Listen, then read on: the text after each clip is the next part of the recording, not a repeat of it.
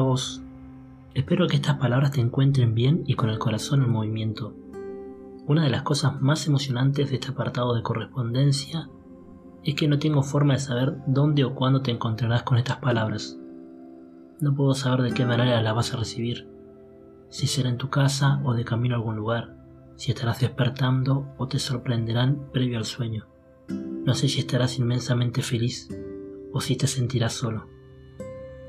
Me gusta pensar en estas cartas como una pequeña misión a tu corazón, o bien como un regalo con el que algún día puedas encontrarte, un regalo que no es mío, sino que es de Dios que extiende un abrazo a través de las palabras para que sepas que sos amado con un amor inmenso y profundo. Quiero contarte que estos días estuve leyendo El regreso del hijo pródigo de Henry Nowen. Si bien hace tiempo tenía pendiente leer este libro, lo cierto es que tuvieron que pasar meses y situaciones que me llevaran una y otra vez a esta parábola, la de Lucas 15, versículo 11 al 32, para que dispusiera mi corazón a este viaje y me decidiera leerlo. Me fue imposible no pensar en vos y en lo que hablamos en anteriores cartas mientras leía esta reflexión. De alguna forma, las cartas anteriores comprenden el inicio de este camino, el regreso esperado por el Padre. Así, cuando comenzamos con este intercambio, descubrimos que en este camino nunca estamos solos, que hay muchos como vos y como yo que están caminando a nuestro lado, y es necesario que compartamos un tiempo para conocernos. Y cuando comenzamos a caminar juntos hacia Dios, que es una hermosa forma de definir Postcard, nos dimos cuenta de que este sendero está lleno de detalles del Padre, que Él estuvo preparando este regreso dejando en cada rincón un amor oculto que nos impulse a no bajar los brazos. Desde entonces me siento muy acompañado y espero que ese sea también tu sentimiento. Comencé a recibir cartas de tu parte, cartas que llegaban de muchos lugares, pero más importante aún, cartas que llegaban desde muchos corazones. Y comenzamos a hablar más sobre lo que cada uno guarda en su interior preparándonos así, juntos, para descansar en su abrazo, para correr a su encuentro siguiendo esos latidos de búsqueda que compartimos. Pero todo esto no fue pensado de esta forma, no fue preparado así, sino que otra vez descubro en esta conexión un detalle de su amor.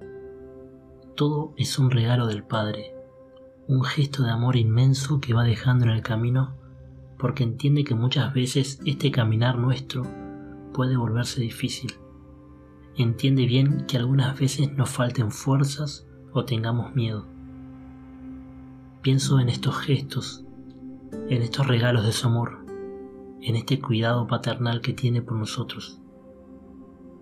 Podría simplemente quedarse en su casa, esperarnos desde lo lejos, dejarnos atravesar el camino solos para que nuestras caídas y nuestras dificultades nos recuerden lo duro que es vivir lejos de su casa. Pero no es así. Él elige acompañarnos, elige comprendernos y volvernos a decir una y otra vez que no importa lo que hayamos hecho, que nos ama y que nos espera. Esta postcard es sobre ese regreso, ese descanso que se da en sus brazos cuando al fin volvemos a su lado.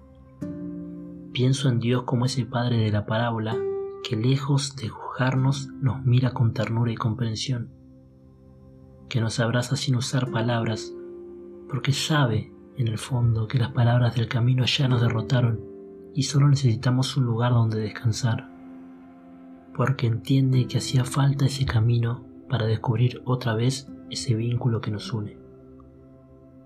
Desde el momento de la partida, Él nos está llamando con la ternura de su amor en cada paso nos está diciendo que quiere estar con nosotros, que elige todo lo que somos y solo espera abrazarnos de nuevo.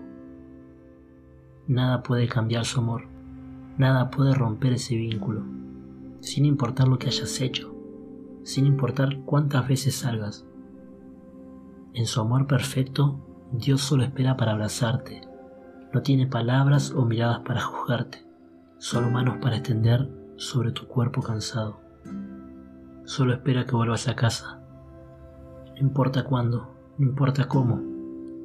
Solo espera que te dejes amar con la locura de su amor sin medida. Esta carta se comenzó un 11 de junio, pero terminó enviándose cinco días después. No sé cuándo o cómo te encuentre, pero cualquiera sea el tiempo o el momento, quiero decirte que nunca es tarde para seguir camino. Ya sabes que rezo por vos.